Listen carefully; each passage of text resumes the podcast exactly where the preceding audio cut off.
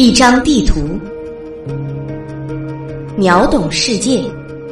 欢迎收听《地球知识局》。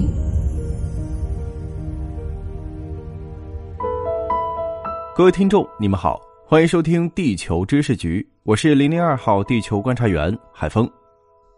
没有哨声的世界，我们每个人都是受害者。那今天我们就来说说什么是吹哨人。一七七七年，两名美国大陆海军的前下级军官向公众揭发了一桩惊天大案：他们的顶头上司大陆海军总司令埃塞克·霍普金斯在俘虏营虐待英军俘虏。这位司令来历不凡。他不仅自己担任了大陆海军总司令一职，兄弟更是参与了独立宣言的签署，是当时美国独立派中的骨干力量。对于他不端行为的揭发，已经不只是海军内部的问题，更是有损独立派整体荣誉的事儿。此时正值美国独立战争激战正酣，在战场舆论场承担着双线压力的美国大陆国会将会如何处置此事？案情结果又会如何深远影响美国乃至世界的历史呢？这两位下级军官并没有说谎，但是仅仅依靠检举客观事实，想要扳倒这位树大根深的司令却并不容易。而且，大陆海军内部也有声音认为，这两名军官揭发自己的领导，破坏海军荣誉，实属不识大体。反倒给两名军官施加了很大的心理压力，恼羞成怒的霍普金斯司令则很快开除了这两名军官的职务。也许是觉得还不过瘾，或者自己的名誉仍未恢复，于是他向家乡罗德岛州的法院提起了刑事诽谤诉讼，要这两个造谣者公开道歉，恢复他的名誉。这桩诽谤大案在当时不大的美国流传的很快。作为这个新生国家最精英的成员，大陆会议议员们也很快得知了消息。议员们被霍普金斯的独断专行震惊了。如果任由他继续虐囚、起诉下属，无疑会成为英国人的画饼，为独立战争的进程徒增风险。他们希望制止司令保护两名勇敢的告密者。此时，美国的三权分立制度已经事实形成。议会没有案件的审理权，因此无法干预庭审过程。但是他们有立法权，可以从源头上影响法庭的判决。一七七八年七月，在所有议员的一致通过下，美国最早的举报人保护法出炉。法案规定，任何受雇于各级政府的人员以及相关居民都有责任尽快向国会或是任何合适的部门举报他们所知道的。任何服务各级政府的官员或人员进行的不当、诈骗或犯罪的行为。同时，大陆会议还宣布承担两名被开除军官在诽谤案中的辩护费用，尽全力为告密者撑腰。在陪审团审理中，这两名前军官也由此被依法当庭释放。反倒是霍普金斯丢掉了自己海军司令的职务，并被议会打上了行为不端的烙印。这件事儿开启了美国鼓励政府雇员检举各级政府不法行为的先河。后来，美国的相关法律越来越多，各州也根据自己的情况出台了举报人保护法律，并且按照英美法系的传统，有法条拼凑串联的现象出现，更加丰富了举报法律系统，让美国成为了世界上举报法律最为发达的国家之一。除了在公务机关，美国也鼓励私营部门的雇员参与检举，比如一八六三年出台的虚假索偿法案，就是应对南北战争期间私营业主对联邦征调物资过度索偿设立的。员工举报老板非法索偿的部分，可以得到国家的分成奖励。到了一九六零年代，这些向公众揭发机构不端行为的告密者有了一个新的名字。吹哨人，当时的社会背景是五十年代冷战升温的背景下，在美国盛行的麦卡锡主义思潮中，人们常常莫名其妙的被扣上通俗的罪名，遭到机关盘查、扣押、违法执法的情况屡见不鲜。举报者和记者们也不敢大张旗鼓的揭秘，只能用“吹哨人”这个浪漫的词语指代自己，希望微弱的哨声能够提醒病态的社会尽快恢复正常。无论是麦卡锡主义还是冷战，最终都被历史扔进了故事堆，而“吹哨人”这个词却留了下来，而且越来越深入人心。吹哨人受到公众的欢迎和纪念，是因为他们的目光不仅仅局限于小团体的利益，不因相关利益者的亲疏远近而隐瞒真相，而是选择为社会上的大多数发声。但是很多情况下，他们却给人告密者的印象，被视作一个组织当中的叛徒。二零一四年，在举报沃尔玛使用过期原材料制作熟食、煎炸用油一个月不换事件的一个多月后，沃尔玛深圳洪湖店四名员工等来的不是企业的道歉，而是自己的解聘合同书。此类事件看似荒诞，却符合被举报组织的利益，在全世界范围内啊都是广泛存在的。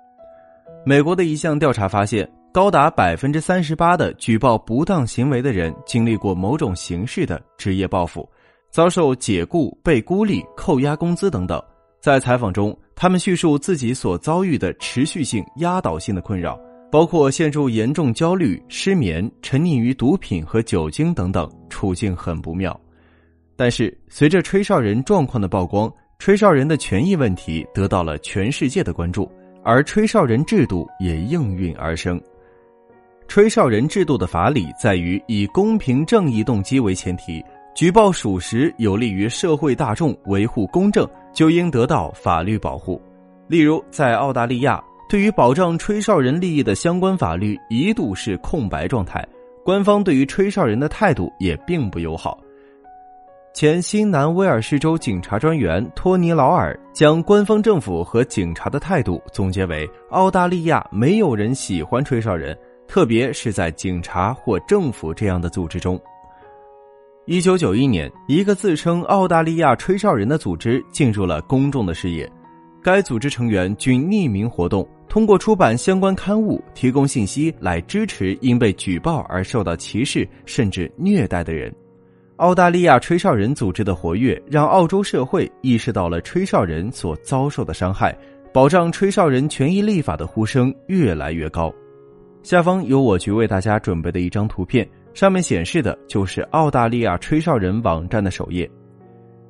后来，澳大利亚在昆士兰州引入了第一部吹哨人保护法律，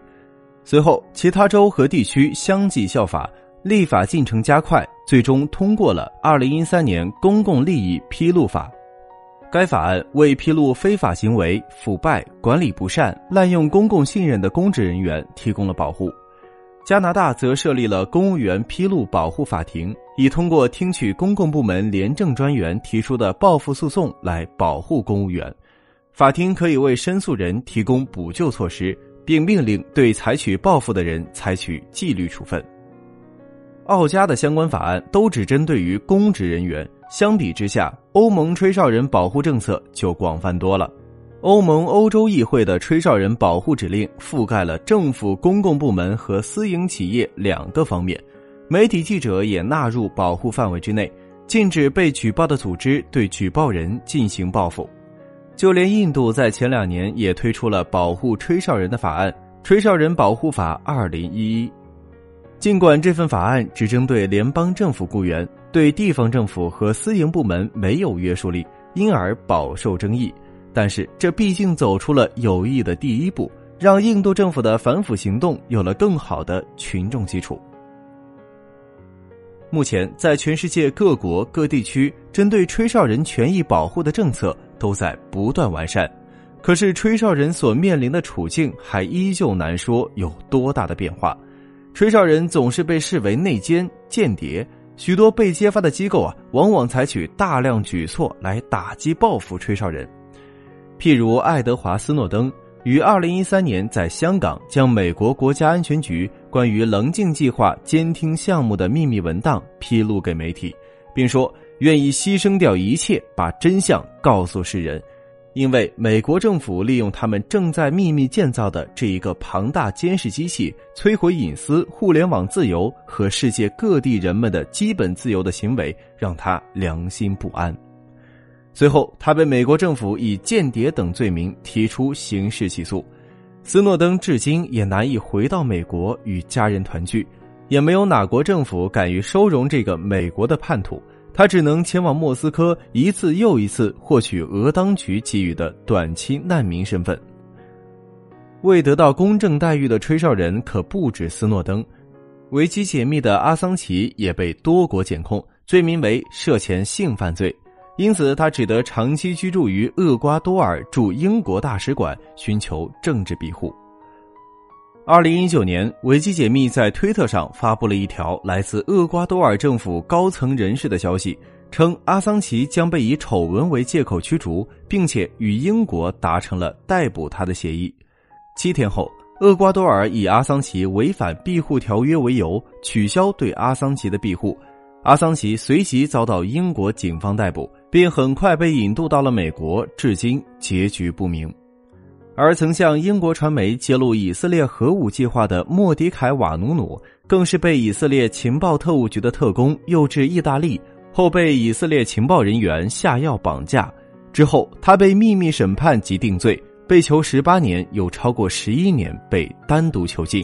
二零零四年刑满出狱后，他也在言论和行动上受到极多限制。